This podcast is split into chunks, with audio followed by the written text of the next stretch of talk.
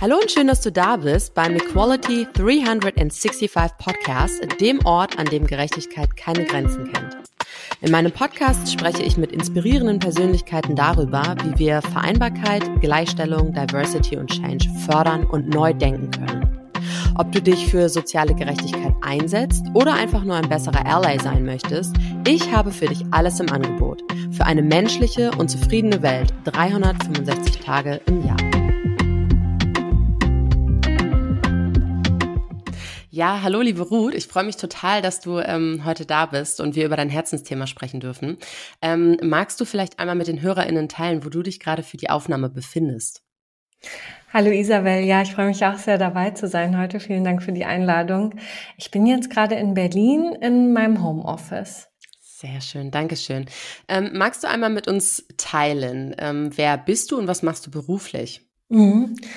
Ähm, ich bin Ruth von Heusinger. Ich komme aus Berlin. Ich habe Physik studiert, habe dann in der Energiewirtschaft gearbeitet, habe dann bei einem gemeinnützigen Klimaschutz, ähm, bei einer gemeinnützigen Klimaschutzorganisation gearbeitet und dann Ende 2019 selber eine gemeinnützige Klimaschutzorganisation gegründet. Die heißt For Tomorrow.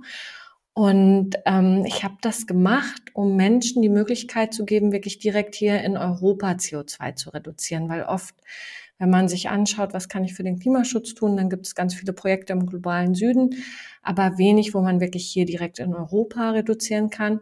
Und ich habe früher in der Energiewirtschaft schon im europäischen Emissionshandel gearbeitet, kenne den deswegen sehr gut und den wollte ich zugänglich machen für alle Menschen, sodass die wirklich einen Hebel haben, den CO2-Ausstoß von den großen Verschmutzern zu reduzieren, also von mhm. den Kohlekraftwerken, den Stahlwerken, Zementwerken. Und das bieten wir jetzt an mit For Tomorrow. Wow. Ähm, ich muss mal ganz kurz auf dein ähm, Physikstudium äh, zurückkommen. Äh, das ist ja auch ultra spannend. Das hört man eher selten, ne? dass eine Frau ähm, Physik studiert. Hast du damals und sowieso ganz grundsätzlich schon immer ein Interesse auch in, äh, gehabt, in die Richtung ähm, zu arbeiten, tätig zu werden, dich auch beruflich dann zu vertiefen und so? Ich, ich, war, ich hatte wirklich ganz viele Berufswünsche. Ganz am Anfang Richterin, weil meine Mama Richterin ist. Ne? Das ah. ist, glaube ich, so der Klassiker. Ja. Ähm, und dann äh, wollte ich Managerin werden, weil mein Papa Manager ist. Und ich habe ihn gefragt, was muss ich dafür studieren? Und er meinte einfach das, was dir Spaß macht. Fand ich auch ja. einen sehr guten Rat. Ähm, und dann habe ich tatsächlich ziemlich viel Comics gelesen und habe da dieses Comic von Yoko Tsuno gelesen. Ja. Ähm, und das ist eine Elektrikerin. Und ich habe auch wirklich mit Elektrotechnik angefangen und bin dann zur Physik gewechselt, weil ich einfach ähm, Mathe und Physik noch in der Tiefe verstehen wollte und nicht nur verstehen wollte, wie man es rechnet, sondern wirklich auch, was dahinter liegt und die Beweise. Und so bin ich dann in die Physik reingerutscht. Spannend. Und hat sich das für dich oder ist es für dich quasi aufgegangen, was du von Mathe und Physik erwartet hast? Ja, mh, das auf jeden Fall. Also das war auch das, was mich wirklich total beeindruckt hat. Einfach diese großen Theorien und wenn man dann ähm, das Verständnis hat, wie die Sachen zusammenhängen. Ähm, ich wäre auch eigentlich ganz gern dort geblieben. Ich habe dann äh, meine Diplomarbeit geschrieben über den Prozess, wo das Higgs-Boson entsteht, also wirklich so Urknallforschung. Ähm, aber die Klimakrise war halt lange noch nicht gelöst und ich habe mich schon in der Schulzeit für Umweltschutz engagiert. Wir hatten schon eine kleine Greenpeace-Gruppe zusammen gegründet. Und ähm, das wurde halt immer drängender. Und dann dachte ich, okay, ich kann nicht hier an diesen abgefahrenen Theorien forschen, während irgendwie draußen unsere Welt kaputt geht. Und ja. deswegen bin ich dann zu den erneuerbaren Energien gegangen. Wahnsinn, sehr, sehr beeindruckend. Ähm, wieso ist denn Klimaschutz deiner Meinung nach das dringlichste Problem unserer Zeit? Oder die größte Herausforderung unserer Zeit, ne? Ja, ja, das ist was, ähm, was ich als Physikerin natürlich auch gut einschätzen kann. Und ähm, es ist wirklich eine existenzielle Bedrohung für die Menschheit. Also ich glaube nicht, dass wir schaffen werden, alles Leben auf dem Planeten auszulöschen.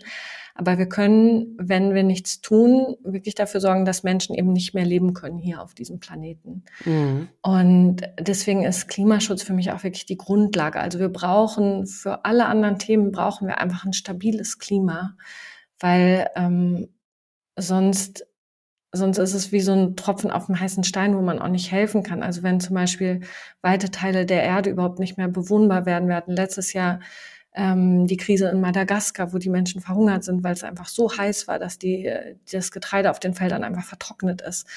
Ähm, das sind alles Sachen, die durch die Klimakrise ausgelöst werden. Und deswegen ist das so die Grundlage, dass wir erstmal dafür sorgen müssen, dass das Problem wirklich, also dass die Klimakrise gestoppt wird, dass die ja. Erderhitzung gestoppt wird. Und ähm, das ist so die Grundlage für alles andere. Ja. Ich habe das Gefühl, also wenn du das so erklärst, dann leuchtet äh, das natürlich total ein und ich sehe das ähm, total ähnlich ähm, wie du.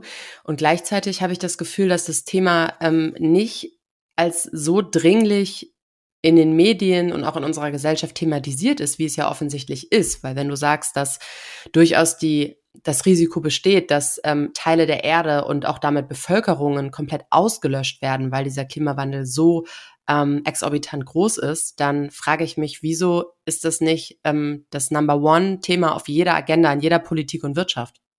Ja, ich glaube, das Problem ist, dass es sehr abstrakt ist und mhm. ähm, unsere Gehirne sind nicht so gut dazu geeignet, so abstrakte Sachen zu erfassen und gerade auch wenn wir eben nicht direkt die Auswirkungen unseres Handels erleben. Ne? Wenn man jetzt irgendwie eine Tonne CO2 in die Luft pustet, äh, dadurch, dass man fliegt, das merkt man eben nicht direkt, was für Auswirkungen das hat. Ich glaube, wenn man irgendwie CO2 wirklich sehen könnte, dann wäre es nochmal ganz anders.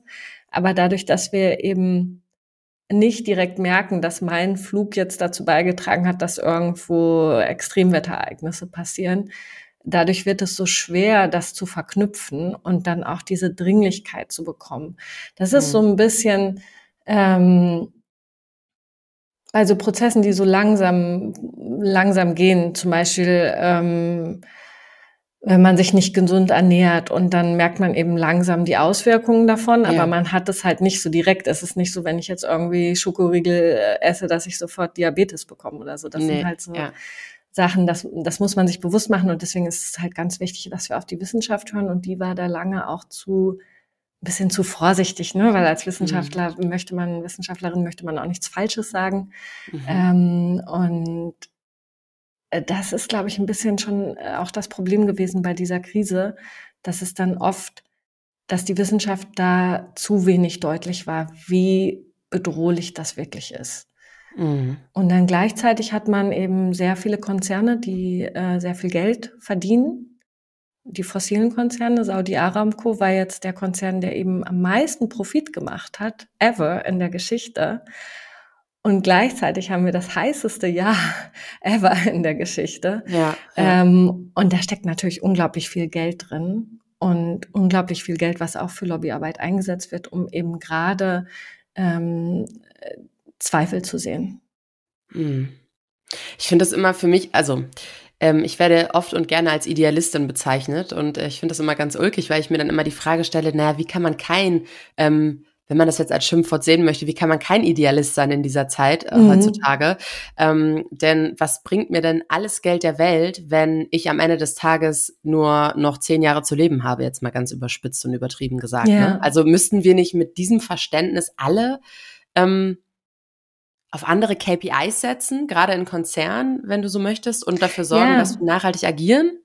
Das ist auch was, was ich mich so oft dann frage, gerade bei den, bei den fossilen Konzernen, ja. die ja teilweise auch, wo ich mal gehofft hatte, die transformieren sich, jetzt geht es gerade wieder ein bisschen zurück, ähm, wo ich eher nicht die Hoffnung habe, dass die wirklich Teil der Lösung werden, sondern äh, dass wir da wirklich gute Rahmenbedingungen setzen müssen.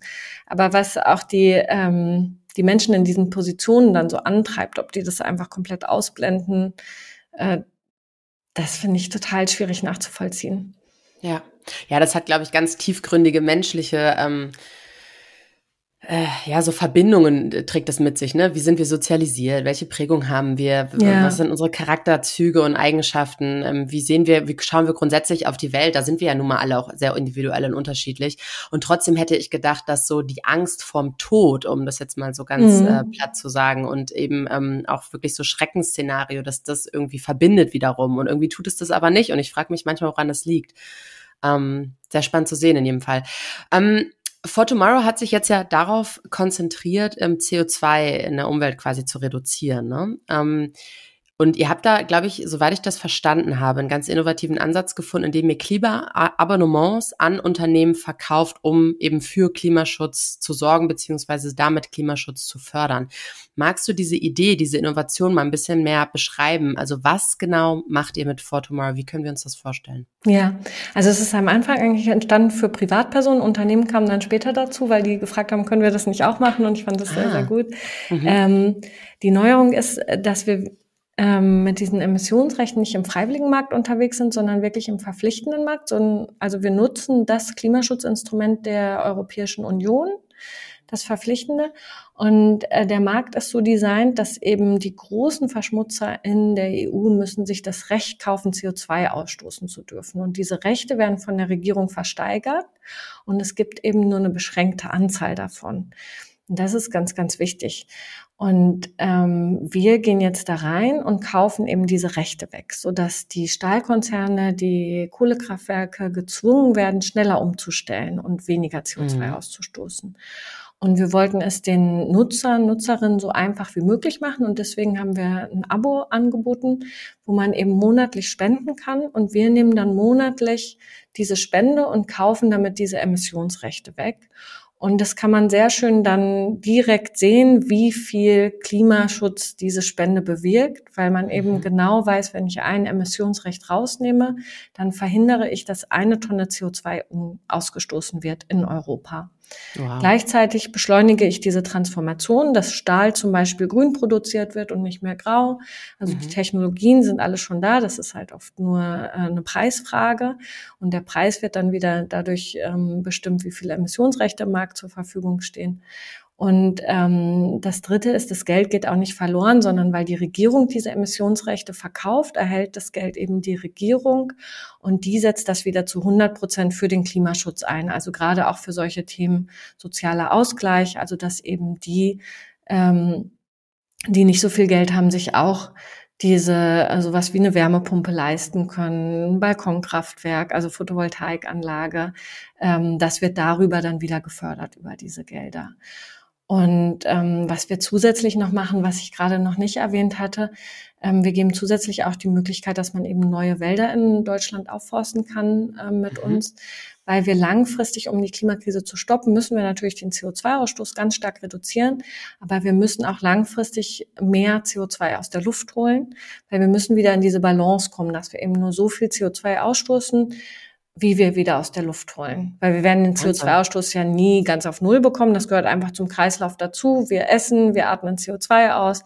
Wichtig ist halt, dass wir nur so viel ausstoßen, wie halt wieder aus der Luft geholt wird. Deswegen haben wir diese zweite Komponente, wo wir eben die naturbasierten Lösungen stärken, also neue Mischwälder pflanzen, die dann lang ja. CO2 aus der Luft holen.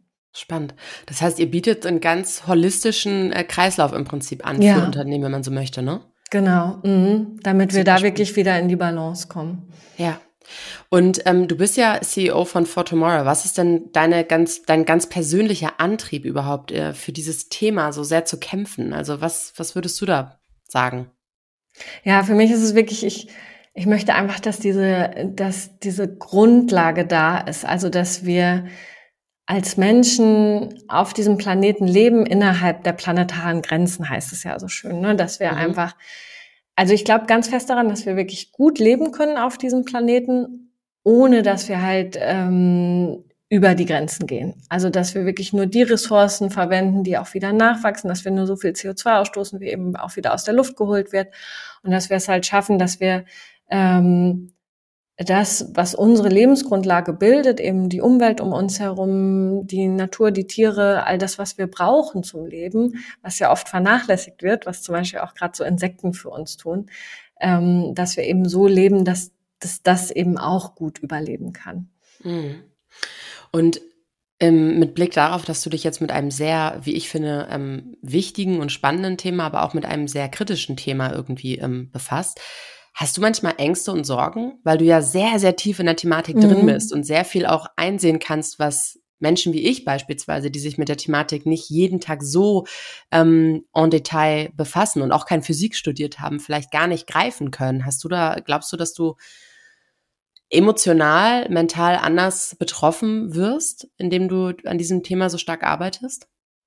Ja, also ähm, da muss ich auch wirklich ein bisschen auf mich aufpassen. Also was mir halt total Sorgen macht, sind diese Kipppunkte. Mhm. Ähm, das sind Punkte im, im Klimasystem, also im weltweiten System, ähm, wo äh, die Klimakrise sich selbst noch verstärkt durch mhm. natürliche ähm, Prozesse und wo wir Menschen dann auch nur noch beschränkt Einfluss nehmen können. Mhm. Deswegen ist es so wichtig, also das, deswegen haben wir so eine Zeit kritische Komponente da drin. Also wir müssen wirklich sehen, dass wir jetzt schnell äh, die Erderhitzung aufhalten. Und ähm, die Uhr tickt und tickt. Und das ist so, dann kommen immer wieder andere Krisen, die dann halt den Fokus auch wieder ablenken, was ich auch total verstehen kann.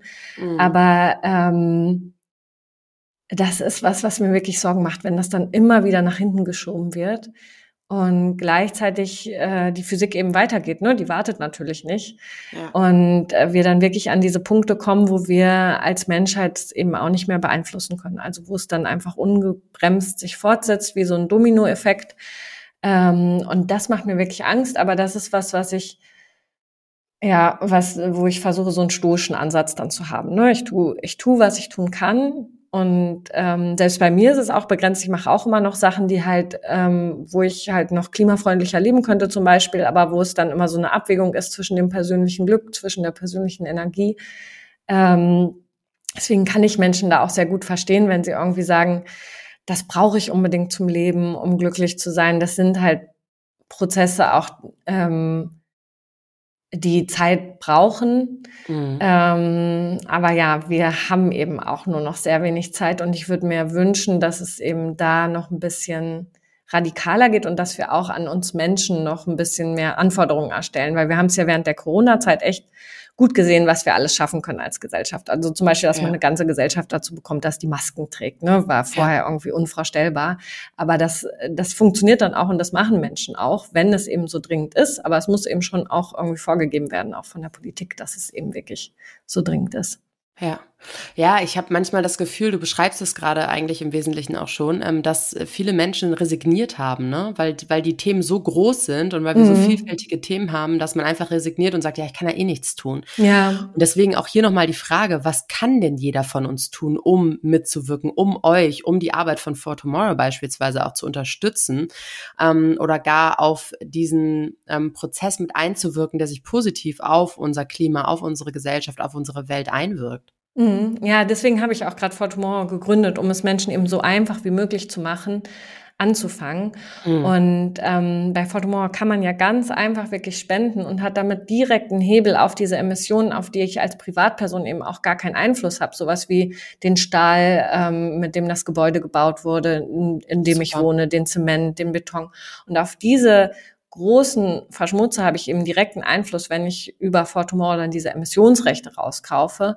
Und ich habe auch selbst mit den Stahlkonzernen auch schon gesprochen und für die ist das einfach eine Sache. Wir sind halt im kapitalistischen System und die machen dann eben was, was günstiger ist. Ne? Wenn die den Stahl ähm, grau produzieren und diese Emissionsrechte sehr günstig sind, die sie für den CO2-Ausstoß kaufen müssen, dann machen sie das. Aber wenn die Emissionsrechte eben sehr teuer sind, dann stellen sie um und produzieren den Stahl eben grün, so dass sie ja. eben kein CO2 mehr ausstoßen. Und diese Transformation, die müssen wir eben gerade beschleunigen und das geht sehr gut über den Emissionshandel.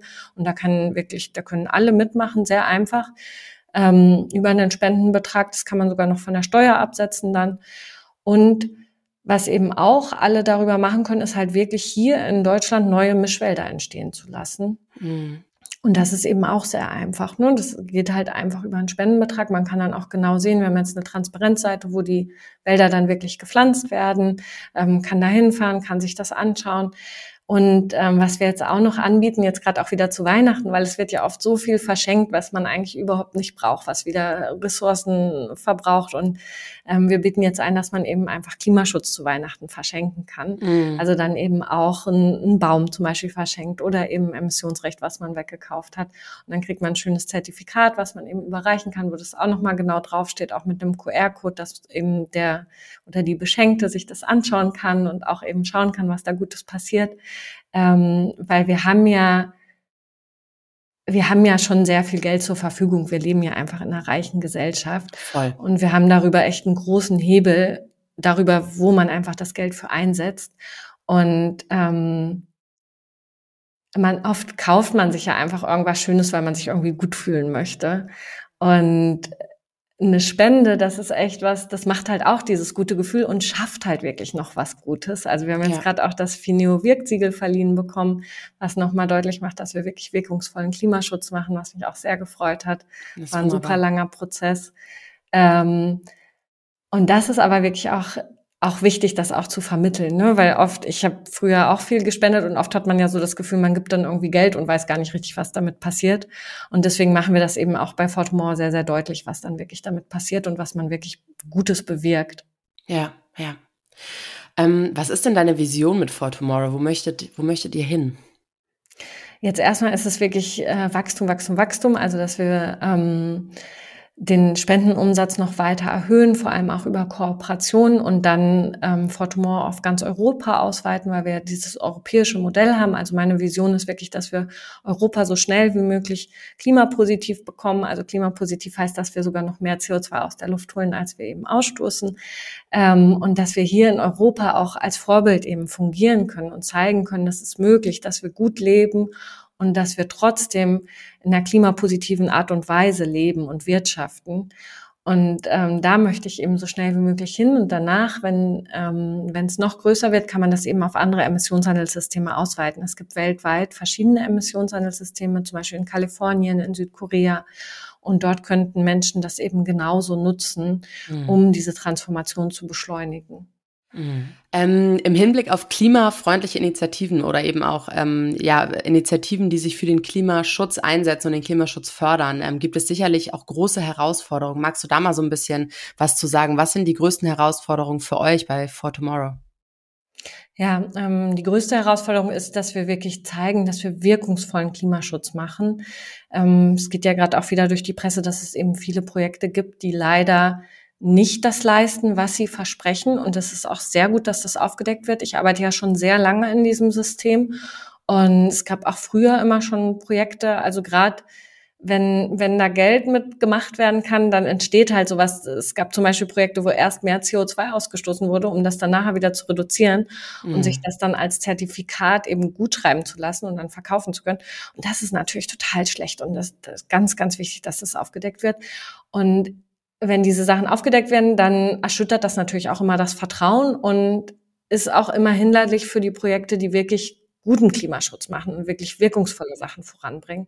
Für mich war das zum einen auch der Grund, in einen komplett regulierten Markt zu gehen, wie den EU-Emissionshandel, weil man da eben von der Regierung schon die Rahmenbedingungen hat und genau weiß, was man kauft, genau weiß, was das bewirkt. Es ist sehr gut alles durchleuchtet. Ähm, deswegen haben wir uns da auch entschieden, eben in diesen verpflichtenden Markt reinzugehen, in den regulierten Markt und nicht in den freiwilligen Markt.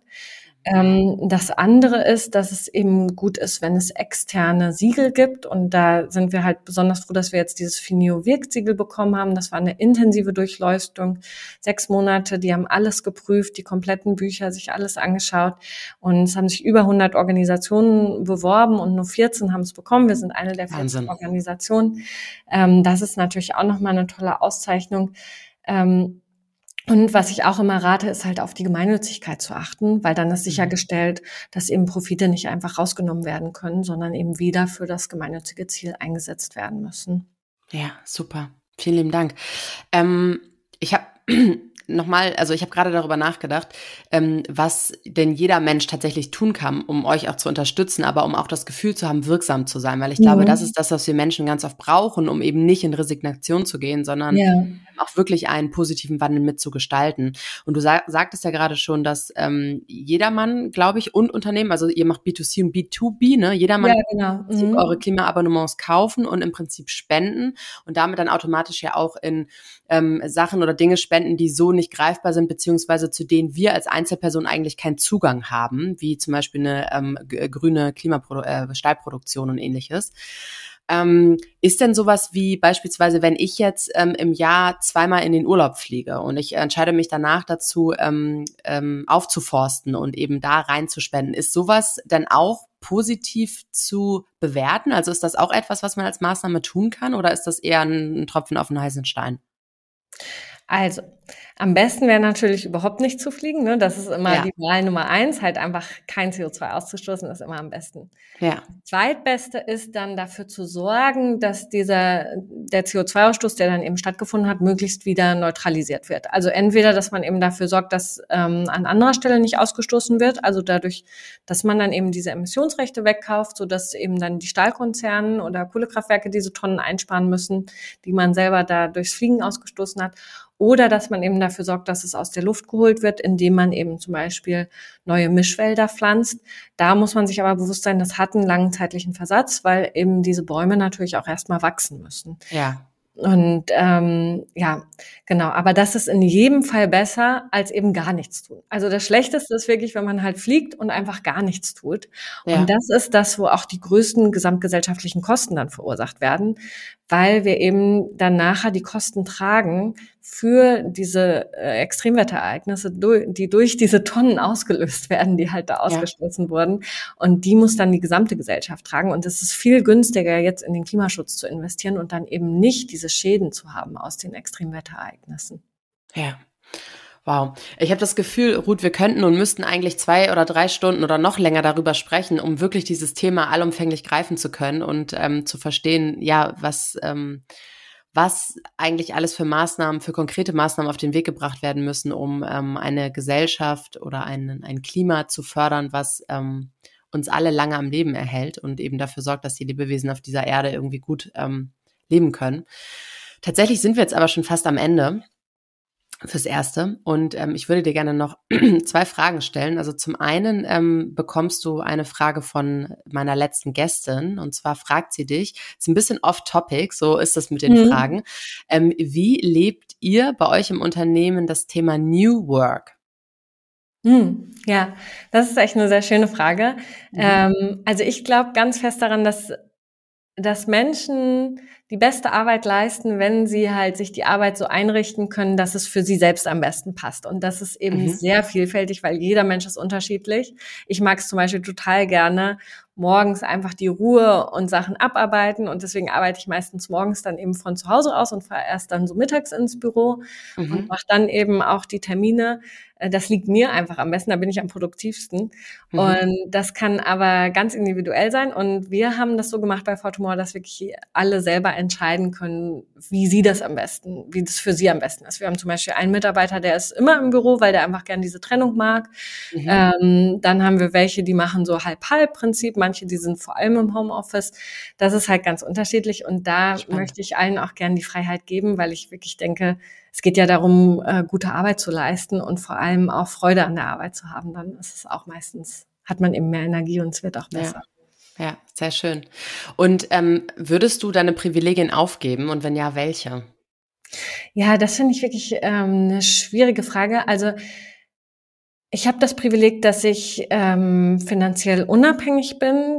Und das ist aber was für mich, ich wäre halt überhaupt nicht glücklich, wenn ich irgendwie dann ähm, nur noch jetzt irgendwelche schönen Reisen machen würde und irgendwie ja, wenn ich halt irgendwie nichts, also nichts wirklich beitragen würde. Für mich ist halt ganz, ganz wichtig, dass ich äh, mit meiner Arbeit einen Beitrag leisten kann, ähm, der eben der gesamten Gesellschaft zugutekommt.